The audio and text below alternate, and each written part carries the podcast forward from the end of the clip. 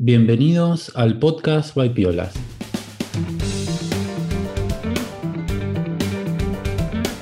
El podcast en el que nos metemos en el estudio y en el trabajo de diferentes artistas contemporáneos. Entrevistamos artistas españoles y de todo el mundo. En piolas.com puedes encontrar cursos online de pintura, dibujo e ilustración. Yo soy Alex y como siempre estoy con Brenda. Hola Brenda, ¿qué tal? ¿Cómo estás? Hola Alex, ¿qué tal? Muy bien. ¿Qué tal por ahí? Calor, ¿no? También, como, como por aquí, por mi casa, me imagino que será igual. Sí, sí, la onda expansiva, el calor eh, llegó a Madrid con fuerza, el sol, no hay nubes, las nubes no existen eh, aquí en verano. No hay sombra.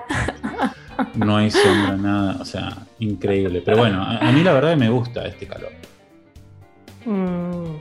Sí, yo soy más de las que prefiere, bueno, ya lo habíamos hablado, yo soy más de las que mm. prefiere el frío, porque no sé, siento que en todo caso me puedo abrigar, pero el calor es que me, hace daño, o sea, no, mm. no, sé dónde meterme, pero bueno, nada, eh, sí, que, sí que me gusta la vida más de verano, es obvio, ¿no? La playita o eh, cada tanto esas escapaditas de verano, pero la cuestión del calor no la supero, pero bueno, nada por suerte estamos aquí en otro episodio más y muy contenta. Así es, sí, sabes que, bueno, justamente em, hoy al mediodía, bueno, yo antes solía salir a caminar al mediodía, en la pausa del mediodía me hacía una, una caminata de algunos minutos, pero hace tanto calor que ahora no salgo, me quedo en casa. Claro, claro. Y mm, estaba leyendo un poco y encontré un mm. artículo súper interesante que te quería comentar Em, es de un, artista, bueno, es argentino. Era argentino, murió en el año 91, creo. No sé si te suena el apellido Peralta Ramos. Mm, no. ¿No? Bueno, Peralta Ramos, bueno, eh, Peralta Ramos eh, fue eh, uno de los fundadores de Mar del Plata, la mítica ciudad balnearia de Argentina. Bueno, muchos la conocerán la llamamos la ciudad feliz, es como, no sé, como una especie de, Málaga, pero de Argentina, ¿no? Una cosa así. Una ciudad balnearia, es una ciudad grande, tiene todo bueno. Y Peralta Ramos fue uno de los eh, fue el fundador de esta ciudad. Pero bueno, eh, él no era artista. Eh, el artista es uno de su, era uno de sus bisnietos, ¿no? Y bueno, este señor venía de una familia rica, ¿no? obviamente, eh, y se dedicaba al arte, era como una especie de dandy, ¿no? Él estaba todo el tiempo entre Mar del Plata y Buenos Aires, ¿no? Iba y venía, se codeaba con gente rica, con otros artistas, etc. Pero la verdad que era un tipo muy, muy creativo y desde mi punto de vista eh, muy, muy, muy, como que creaba, estaba todo el tiempo haciendo cosas, ¿no? Una personalidad, ¿no? Muy activo, activo creativamente, ¿no? Exactamente. Exactamente. Y bueno, leí una anécdota de él eh, muy interesante. Sabés que en, la década del 60, a finales de los 60, este señor eh, ganó eh, una beca de la Fundación Guggenheim. bueno, no cualquiera gana una beca Guggenheim, ¿no? Y bueno, este señor la consiguió. Bueno, la cosa es que, bueno, le hicieron la transferencia de unos cuantos miles de dólares para que realizara un proyecto artístico. La cosa es que este señor lo que hizo con ese dinero fue organizar una cena con amigos, con 25 amigos, una comida así, con un baile y todo, en el Hotel Alviar, uno de los hoteles más eh, caros y famosos de, Buenos Aires. Yo sé, como una especie de fiestón, ¿no? Y después de ahí eh, se fueron a, una disco de moda de esa época, se gastaron unos cuantos cientos de dólares eh, en pasárselo bien, también por ahí. Él para esta fiesta. Sí, no, sí, sí. Y y él eh, también para esta fiesta se compró tres trajes distintos, en tres colores distintos. Y bueno, claro, todo esto con el dinero de la, beca Guggenheim. Una locura. Personaje, personaje divino. Total, total. Yo no sé. Bueno, esto no se lo aconsejamos a ningún artista, pero eh, no, no. Eh, pero bueno, en este caso, eh, el episodio no termina ahí, porque claro, la gente de, la Fundación Guggenheim se enteró de todo esto y entonces le exigió la devolución de este dinero. Y él entonces lo que hizo fue escribirle una carta, claro, en esa época, describiéndole punto a punto en qué se había gastado el dinero. Todo lo que había hecho con, el dinero de, la fundación. Con una aclaración, ¿no? Eh, eh, comentando qué era lo que le había impulsado a hacer esto. Y él dijo que fue la mm. convicción de que la vida es una obra de arte, por lo que en vez de pintar una comida, lo que hizo fue dar una comida un genio, un distinto, un distinto Peralta Ramos. Ahí mientras lo, mencionabas fui googleando porque me mató la curiosidad, entonces bueno, mientras ibas contando. Y acá estaba viendo que, esta movida de, de del Alvear, o sea, en lo que se gastó el dinero del premio, lo llamó la última cena parodiando a, a Da Vinci, ¿no? o sea, como que el tipo vivía como en esta en esta cuestión de, no sé, medio dadaísta también, por lo que estoy viendo, ¿no? Como de, provocar. Le decían, de hecho, el, el, Duchamp porteño, ¿no? Que porteño se le dice a, bueno, la gente de, la ciudad de Buenos Aires. Eh, así que bueno, nada. Sí, un, personaje, un, este personaje, un personaje total, total, total. Sí, después también eh, había hecho una de sus esculturas ahí bastante más famosas, era como un huevo gigante que había hecho y le habían dado un premio por esta, por esta obra. Y cuando en el mm. momento que le dan, justo después de que le dan el premio, lo que hizo fue agarrar un hacha y darle hachazos a la obra y la destruyó en miles de pedazos, por ejemplo. cosas así. Cosas así. Sí, después, bueno, hizo un par de locuras más. Eh, y su padre lo metió en un neuropsiquiátrico.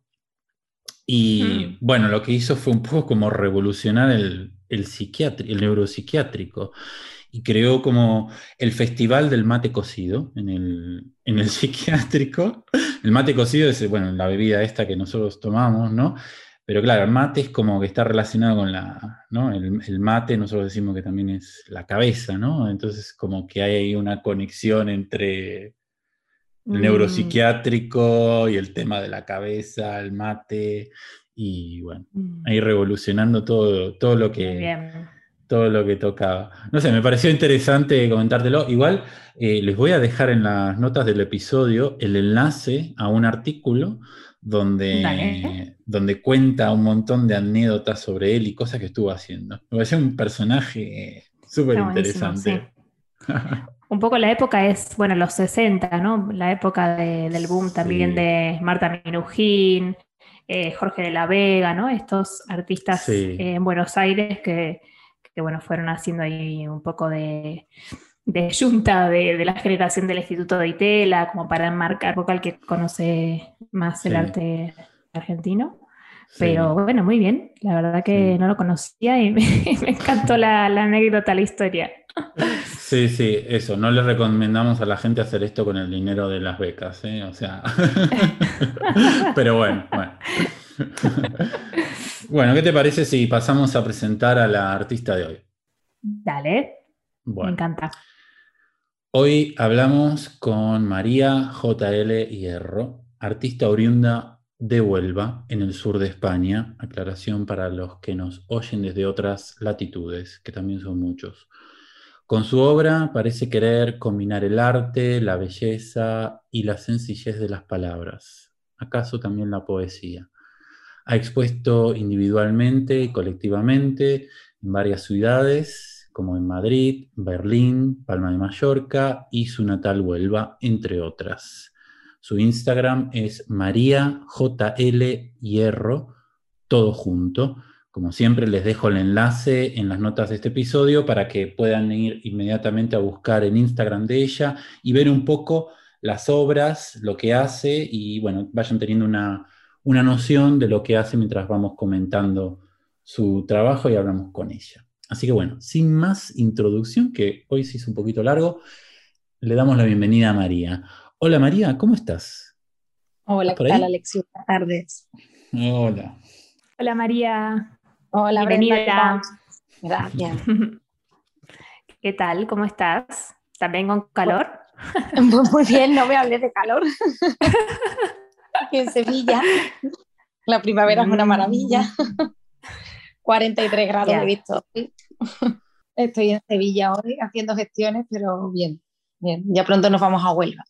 Mm, tu taller lo tienes ahí también en Huelva, ¿no? ¿Verdad?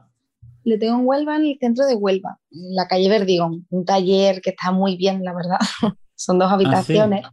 En una mm. casa antigua de las que quedan ya pocas en Huelva. Estas de patio, una escalera preciosa, una luz muy bonita. ¡Ay! ¡Qué bonito! ¿Y estás sola ahí? Estoy sola, sí, sí. Abajo hay un compañero artista, Manuel Hidalgo, un tío muy interesante. Y muy bien en el centro, con tus cafeterías, tus amigas, por ahí. Muy bien. Qué bien, qué bien, qué bien. Sí, no conozco Huelva, pero, pero bueno, sí sé que es muy bonito. Y ese lugar que has descrito me parece ideal, ¿no? Como el sueño de todo artista, poder estar en un lugar así. ¿Eh? Invitadísimos estáis. ¿eh? Sí, sí, sí. Sí, sí, me encantaría. cuando estemos por ahí, cuando esté por ahí, eh, sí, sí, me encantaría. Gracias. Qué bueno, ¿por qué no nos cuentas algo de, Huelva? Que nunca, nunca entrevistamos a un artista de Huelva, si mal no recuerdo. Pues Huelva, Huelva es una provincia extraña, tiene cinco condados que están muy diferenciados. Está muy bien la playa, Luego también, no sé si sabéis que hay una cuenca minera, que es un sitio espectacular, es como una herida gigantesca en la tierra. Es como, ah. como meter la mano en la arena y hacer un agujero, pero en unas dimensiones kilométricas. Se ven unos colores mm. preciosos, es un sitio, hay unos ríos, que el río Tinto que es como, como rojo, como burdeo. Ah, es un sitio muy alienígena. Y luego está la Sierra de Huelva, un sitio muy, muy, muy verde, con mucho bosque, zorrito, es muy bonito el sitio, es un río, está muy bien. Muy inspirador, ¿no? sí, se vive muy bien, se vive muy tranquilo, es una zona muy familiar porque son ciudades pequeñas, pueblitos pequeños, se come muy bien. Hay que ir entonces. Se vive bien, se vive bien. Hay cosas, hay cosas, hay muchas exposiciones, muchos artistas, mucho escultor, hay, hay gente interesante en Huelva. ¿eh? Sí se mueve la cultura en Huelva, la verdad. Hay grupos interesantes. Qué guay, qué bien. Bueno, qué ganas eh, de, de, poder hacer un, un viajecillo por, por, ahí. Sí. Mm, bueno, el sur de España me encanta. Eh, Así que bueno, a ver si tenemos esa, oportunidad. En una de esas nos conocemos en persona también. Eh, ojalá, mm. seguro sí. bueno, entonces, eh, bueno, tú eres de ahí originariamente, quizás podemos eh, pasar un poquito a, las preguntas un poquito personales, que siempre nos interesan. Y me gustaría saber, María, ¿cuándo fue que empezaste a estar en, en contacto con el arte? ¿Cuándo nació María la artista? ¿Fue algo que venía desde pequeña o fue algo que fue surgiendo después con, con el tiempo? Pues yo la verdad que desde muy bien pequeña siempre he dibujado, siempre he pintado, siempre me acuerdo que tenía una colección de libros naranjas, que había dos cuentos en cada libro, y yo los leía, era una colección de libros que, había, que venía con cassettes y los escuchaba y después calcaba. Y luego sobre el calco, a lo mejor lo hacía con los bordes en rotulador, pues les iba cambiando los colores, les iba poniendo estampados. Yo desde, desde chica he dibujado y me he inventado cosas. Siempre estaba recortando, con revistas, haciendo collage, haciendo las típicas cosas de Art Attack. No se sabe cuál es el programa de Disney. Sí, sí. Todos hemos intentado hacer el mejunje Art Attack. y, y, siempre he hecho acuarelas, siempre he pintado, la verdad. Y, y, este giro hacia las letras me vino impuesto porque la verdad que cuando terminé de estudiar y me puse a trabajar es que no tenía tiempo para nada. Entonces no tenía tiempo para sentarme a pensar, porque ponerte a dibujar necesitas 3, 4 horas para que te salga algo, porque no te sientas a hacer un cuadro en acrílico gigante con una hora. me hace que se tiene que tener tiempo para crear, para dibujar. Mm. Y, y, empecé, pues no sé, es que ni siquiera recuerdo cuál fue la primera, la verdad, pero empecé como a tener juegos con palabras y me gustó, porque a lo mejor iba en trayecto, iba conduciendo, iba en bici o iba haciendo cosas, súper iba pensando y luego me empecé a guardar palabras, me empecé a, empecé muchas veces cuando ya estaba un poco cansada, cogía el libro y, y en vez de leer el libro leía las palabras sueltas o me ponía a, leer artículos y, digo, esta puede, esta puede ir con esta, se, me hizo como un crucigrama, entonces estaba entretenida. Y, y, luego ya pues surgieron, surgieron palabras que se empujaban unas a otras, que se ruborizaban, que había doble y triple sentido. Después ya se poetizó. Y mm. sí, la verdad que no se me agota, estoy muy contenta, me apetece cambiar de formatos, tengo ganas de pasar a un graffiti grande o a un neón. Mm. O sea, hacen como, como fases que tengo que agotar antes de si algún momento mm, tiene que venir un cambio, por lo menos agotar la idea. Eso es un poco el resumen. De siempre, siempre voy a museo desde chica, mi abuelo pintaba, mi madre también, o sea, siempre he tenido como una educación no formal de arte. Ah, o sea que, bueno, estabas eh, rodeada de, de, arte, aunque digamos no te consideraras artista desde pequeñita, pero eh, ya estabas rodeada de arte, digamos, como, que, como, que lo, como que lo mamaste. Ahora, em, haciendo una pausa antes de, llegar en más detalle a tu obra eh, y volviendo un poquito para, para atrás, eh, mencionaste de que habías estudiado, por ahí leí de que habías estudiado ingeniería civil, ¿puede ser? Sí, sí, me hace mucha gracia porque en los círculos artísticos, cuando yo evito decirlo, pero cuando tengo que decir que he estudiado o, a qué me dedico, ¿y dónde estudiaste? Digo, no, que yo estudié en cátedra de ingeniería civil. Sí. Yo siempre quise estudiar de ella. Me, me, me, río porque la gente pues, ay, que se queda alucinada, porque no me pega nada. pero luego ¿Trabajas de eso también? Pero luego ¿Qué? ¿Perdón? ¿Trabajas, ¿Trabajas de eso también? Como que sí, sí, sí, sí. Yo, Sí, sí, sí, sí, Yo trabajo por la mañana en una constructora. Muy bien, bueno, a mí eh, de hecho me parece súper interesante, además de, mm. ser eh, motivador, porque conocemos, bueno, con Brenda conocemos a, a, unos cuantos artistas, incluso algunos que son amigos y que se dedican que tienen como su profesión y al mismo tiempo han conseguido desarrollarse artísticamente de una manera bastante, eh, digamos, profesional y, llamativa, ¿no? Y que han conseguido, digamos, también eso, ¿no? De desarrollarse, desarrollar su lado artístico. A mí me parece súper motivador, por eso, por eso justamente te lo pregunto. Sí, pero sí es verdad que, y yo lo estoy sintiendo, llevo ya un tiempo intentando tomar la decisión de que realmente si me quiero dedicar a algo, hay que, echarle más horas. Yo no puedo estar tampoco... Claro. No, no se puede. O sea, sientes que puedes dar más, pero que no lo das porque no tienes más tiempo. Entonces, al final, yo me siento ahora mismo en el punto de mi carrera que tengo, que decidir un poco hacia dónde ir. Entonces, yo siento que la gente que tiene un trabajo y aparte tiene el trabajo artístico no da todo lo que podría dar. Mm. Pero bueno. Aún así es súper motivador y está genial porque tienen otra visión, tienen otra visión de la vida real, entre comillas.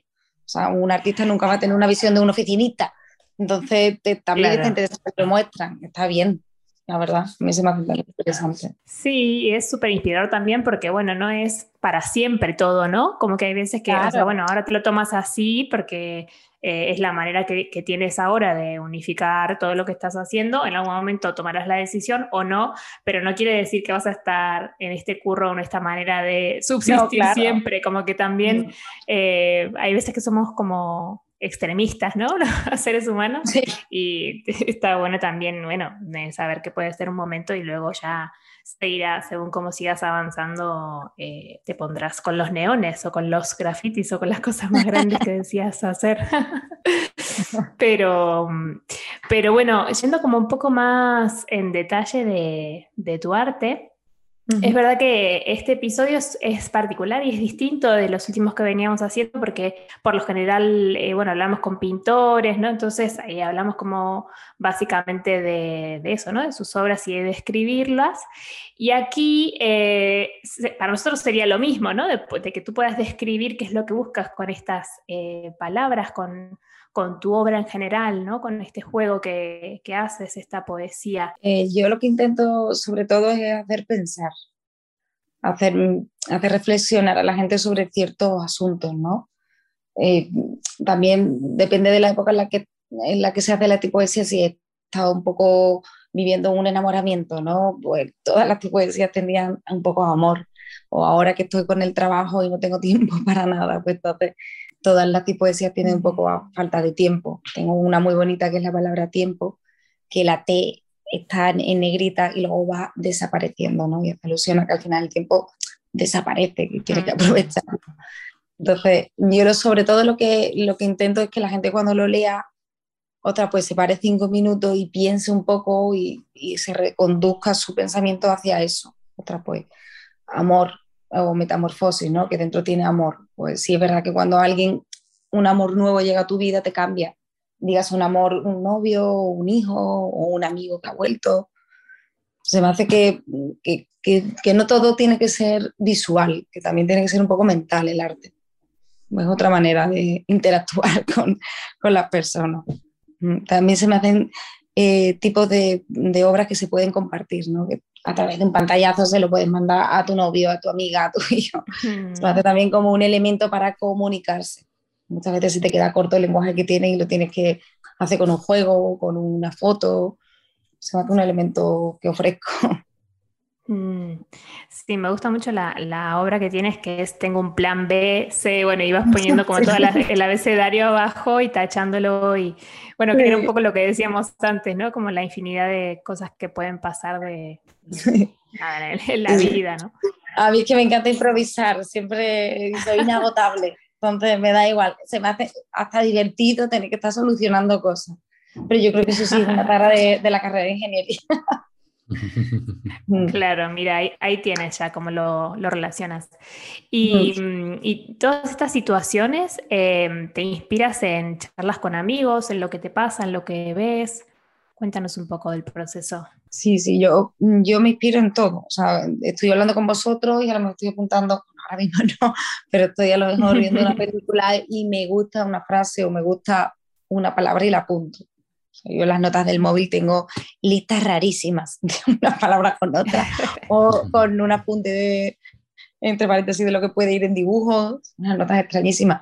Y me pasa que me acuerdo a lo mejor de algo, o se me ocurre algo, lo hago, o al revés, me siento para que se me ocurra algo. O sea, tengo los dos, las dos maneras de trabajar. Y luego también hago muchas revisiones. A lo mejor de vez en cuando veo las tipos de hace cinco años digo, pues esta la podría haber hecho mejor así, o sea, tiendo como a mejorar el trabajo.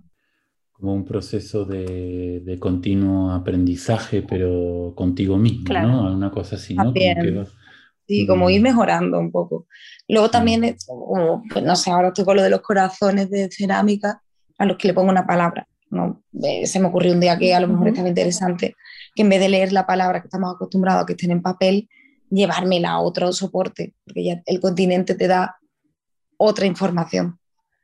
Mm. Entonces al final es un poco jugar, sigo, sigo jugando con las palabras, aunque ya me vaya complicando un poco. Al final algo que nace de, claro, de nacer de no tener tiempo, al final quiero tiempo para dedicarme a eso. también yo me estoy divirtiendo mucho y siento que es un tema que ahí, ahí estoy, ahí estoy. estoy de cada vez que voy a los mercadillos buscando letras, buscando cosas de, de Yo de pequeña era un poco, bueno, siempre he dicho que soy un poco disléxica porque siempre confundo la derecha a la izquierda y me voy a otro renglón. le, siempre he leído en voz alta fatal. Muy guay. pues al final algo que no me gustaba hacer que me dedique a eso, a jugar con letras. Claro, claro. Qué guay. ¿Y cuál sería la definición o tu definición o tu manera de explicarlo de tipoema? o tipoesía? Pues los tipoemas de la tipoesía son, mm. para mí, son como poemas que, que usan una serie de variables muy, muy sencillas, ¿no? que juegan con, el, con, la letra, no con las palabras, ¿no? sería como frase, palabra y letra ¿no? en unidad de medida. Y a través de esa unidad de medida mínima, la letra, pues se puede jugar moviéndola, coloreándola, tapándola, dando la vuelta, es que tampoco hay mucho. Entonces, mm. tiene su gracia como los haikus, que tiene sus tres reglas y de ahí no te puedes salir. Entonces, la gracia es hacerlo bien con esas tres reglas. Yo creo que además, cuanto menos tenga, más difícil es, porque está la frase esa típica de menos es más, ¿no? Pero sí que es verdad. A mí se me hace más difícil pintar un león con una sola línea que pintarlo de verdad. O por lo menos yo estoy interesada en eso. La verdad que yo respeto todo. ¿eh? Y el león, un graffiti enorme también me encanta. me hago la foto, estoy encantada. Pero sí, por lo menos yo estoy como más entretenida en eso. La verdad, en simplificarlo. También estoy un poco agobiada de tantísima información que tenemos hoy en día. El pintar, que al final echas muchas horas delante de un, de un folio con la belleza de un trazo, yo lo necesito en vez de tanta información. Mm. A mí puede que sea terapéutico, ¿no? Claro, sí. Sí, qué guay. No, porque, mm, bueno, a mí en general eh, me interesa mucho la poesía, me, leo mm, regularmente poesía y bueno, también me gusta mucho la movida de la micropoesía, mm. eh, que está muy bueno. Y un poco lo relaciono con, lo, que, lo, que tú, lo que tú haces, pero tú le agregas, ¿no? Como el componente ahí visual. Eso me parece súper súper interesante, ¿no? Porque es un poco lo que decías antes, ¿no? De el efecto este de poder enviarlo, compartirlo, tener un efecto red, digamos, al, hacerlo visual, ¿no? Y hacerlo y que, visual. Y que, la tipoesía es un juego también, ¿eh? Una imagen que tú te tienes que dar cuenta de algo. O sea, sí necesita que que el espectador interactúe ah, que esto si, si lo leo en rojo tiene otra lectura, o sea, eso hay que hacerlo. Entonces, no es una obra que simplemente la vea, sino que tienes que, tienes que pensar con ella. Claro. claro. ¿Y has pensado editar un fanzine o no sé, o... Pues mira, Brenda, la, verdad, la verdad que ahí la has dado porque llevo unos meses eh, dándole, dándole vueltas a cómo hacerlo, cómo clasificarla, mm. o si hacer varios libros, porque tengo un montón, la verdad. Eh, este diciembre me pidió una amiga de México, Verena, eh, que tiene una galería, y me pidió, oye, ¿por qué no las reúnes todas, le das el mismo formato? Y me puse a verla y tenía, yo qué sé, que, eran casi 300, ostras. Wow. Entonces nunca me había, dado por...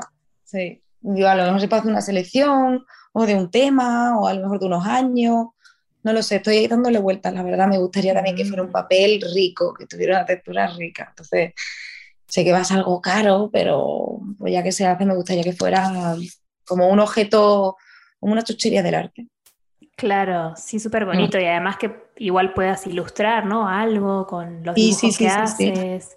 Sí. Mm, qué bueno, qué bueno. Bueno, me alegra que estés en ello porque sí, este, lo está pidiendo tu obra, ¿no? No sé, como que me encantaría poder verlo. Sí, porque además se rompe esa inmediatez de Instagram, ¿no? Eh, esta obra está muy hecha para estos tiempos, porque la obra, o sea, mi, eh, mi obra está para Instagram, para, mm. por lo menos para esa inmediatez que necesitamos de entretenernos. Es una obra que tú estás en una cola, la abres, la disfrutas y ya está. No te hace falta ir al Museo del Prado ni ni, que el Guernica no se ve en un móvil como se ve en persona, pero mi obra, pues sí se siente. Mm. Porque además la tienes en la mano, es como para ti, es como algo más íntimo. Entonces...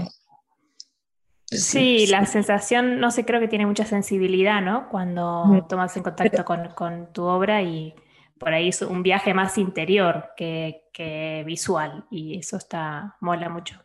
Mm. Por eso me apetece romper eso. Entonces digo, pues en el libro estarían como todas juntas, es como un saco. Digamos como que tener la obra en, papel eh, tiene como algo especial, ¿no? Hay como un feeling, un tacto, un contacto, una manera de conectar con, la obra, de tenerla ahí. Eh, no sé, por ejemplo, yo me gusta mucho tener libros en papel, ahora he vuelto, ya hace un tiempo largo, he vuelto al, al papel y bueno, muchas veces me compro también libros de artistas y me gusta ver las obras ahí en el, papel y tenerlas cerca mío. ¿No? Está bueno eso, ¿no? ¿Qué, qué, opinan? Sí.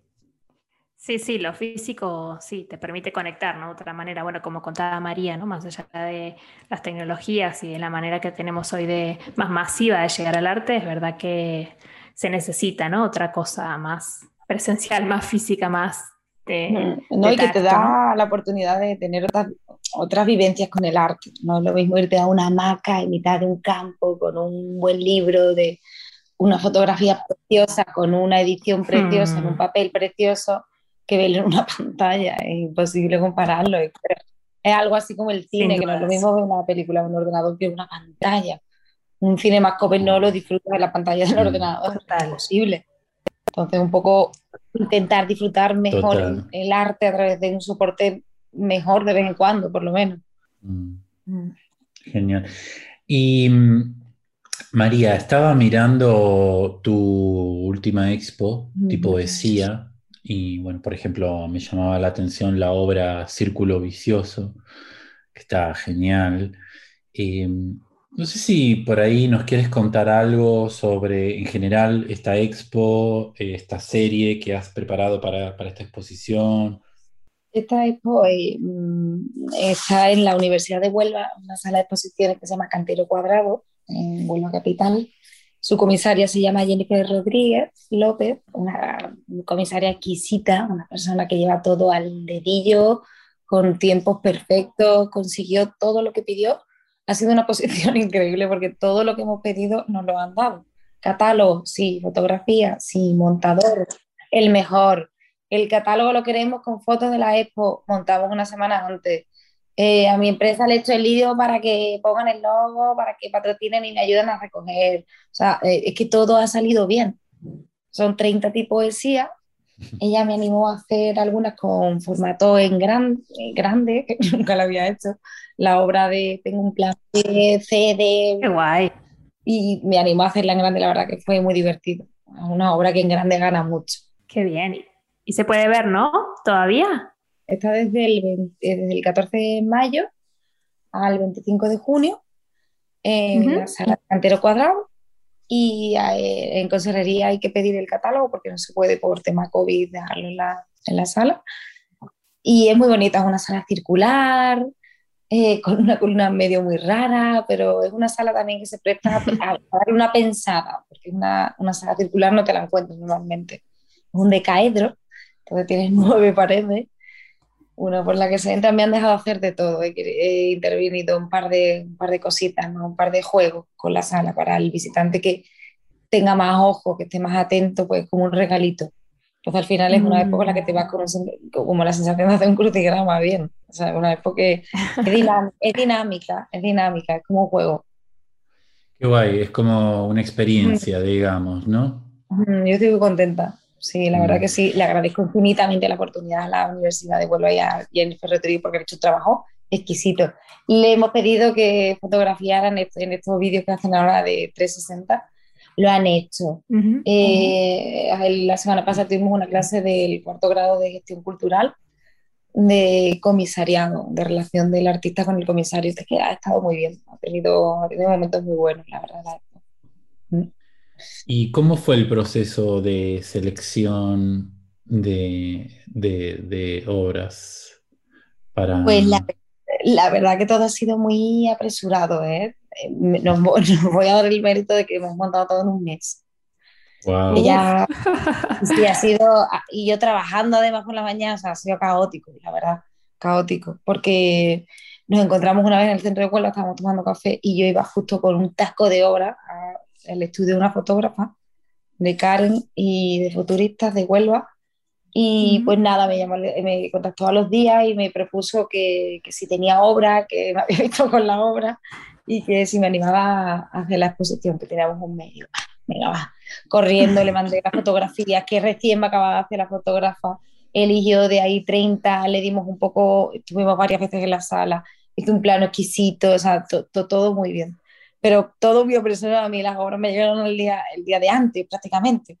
O sea, fui el, el día de antes, me las trajeron de Sevilla marcadas, eh, los vinilos, el, día de antes estaba recortando con, con el de la papelería. Estuvo muy bien, la verdad. Y después el montador era muy bueno, muy bueno. Juan, el montador de Diputación de Huelva, que es un tío exquisito. Entonces estábamos mm. muy respaldados. Qué muy bueno. Fue divertido, fue divertido. ¿Y qué, ¿Cómo, ¿Cómo, te manejas con la obra? ¿Cómo haces? ¿La imprimes? ¿Tienes como ya el papel que te gusta? ¿Cómo lo...? Pues toda la obra es hecha a mano, ahí no hay impresión ah, todo a mano, perfecto. Sí todo, es con estampillas, como con, con las printillas estas de los periódicos antiguos, y todo es con tinta y pues... Tiene, parece que no, pero tienes que estar concentrado, porque si no te salen los marcos, te gira, uno te sale más para arriba que otra. Yo tengo ahí mi, plantilla con sus mitades y sus cosas y ya está. Mm, brutal. No, pero no me gusta. A mí el rollo print no, no te creas que me mola, la verdad. A mí la gente que dibuja en digital e imprime me encanta y a mí me encanta. Mm. Pero luego el rollo print, no, yo no soy muy amiga del print, la verdad. Claro. A ver, es que no me imaginaba que sea tu estilo porque es muy, no sé, muy hecho a mano todo, pero bueno, para la expo eh, igual lo hayas hecho de otra manera o como era esto en grande o vinilo. Qué el vinilo, el vinilo sí, sí, el vinilo sí, porque todo quedara bien y no cargarnos la pared y chorreaba algo de pintura. Qué bien. Y y luego que yo siento también que la obra es tan simple en ejecución, porque lo que se vende al final es la idea, lo que se ofrece es la idea. O sea, que mínimo que sea papel y tinta y el pulso, ¿no? Es que es lo mínimo que se puede ofrecer. Por lo menos que haya el tacto, de la persona, ¿no? Que es un poco más íntimo, mm. o sea, que es un objeto que lo ha tenido esa persona. ¿Has llegado a utilizar también una máquina de escribir o, o no? Tengo una antigua que me compré hace unos años, la tengo arreglada, pero la verdad que no, no la tengo ahí abandonada en el armario. Ah, por ahora estoy, estoy bien con, con, la fichita de las letras, estoy todo el tiempo viendo letritas, estoy, bien, se me hace más manual por lo menos, estoy más entretenida, a lo mejor lo hago más por mí que por, que por el, resultado. Mm. Buenísimo. Y en cuanto a la pintura, porque sí que vemos em, algunos acrílicos sobre papel, spray, eh, algunos dibujos también, em, ¿te agarran como más épocas de, esto, de conectar más con algo figurativo o como... Yo siempre estoy dibujando, lo que pasa es que al final no lo publico porque, por desgracia, si nos parecemos caóticos, tiene que tener como una línea pero yo siempre estoy con acuarelita en cuaderno, haciendo acrílico, me gusta mucho el pincel, me gusta mucho ensuciarme, tengo un mono que, que de por sí ya es una obra, es un abstracto precioso. Pero sí me gusta, me gusta pintar, que a mí me gusta pintar, la verdad. O sea que al final estoy muy cómoda con esta, con esta poesía, sí.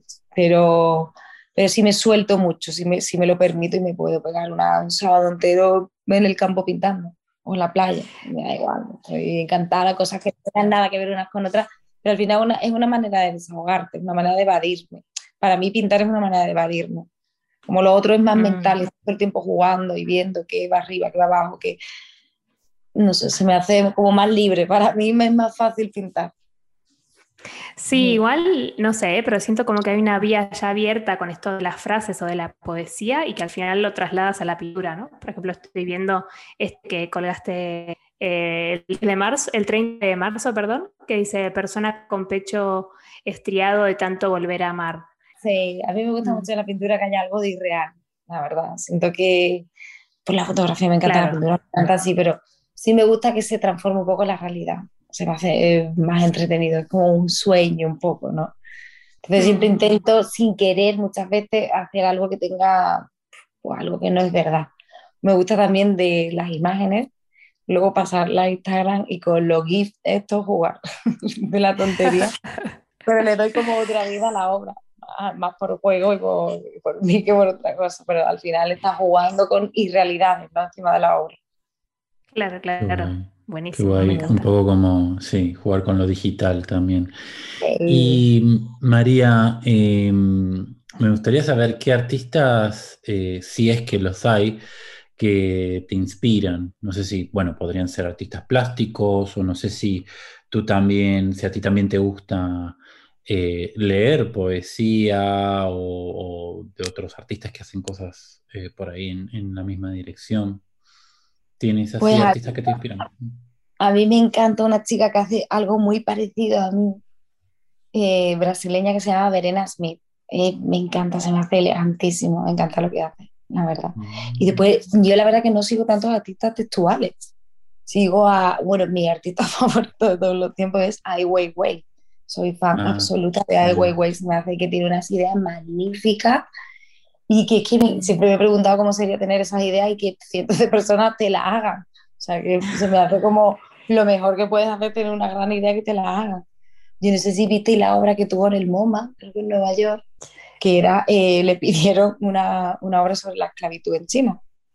Mm. Y a Ai Weiwei se le ocurrió hacer, eh, mandar a hacer en China eh, pipas de porcelana pintadas a mano en China, pero eran millones de pipas de porcelana en un hangar, en una sala enorme, y tú te descalzabas y vas andando encima de las pipas, como sintiendo la esclavitud debajo de tus pies. No, este tío. Estoy viendo la imagen, sin no brutal. Es que lo ha conseguido. pues esa, esa obra la trajeron una vez a Sevilla y me la perdí, pero después me dio un coraje.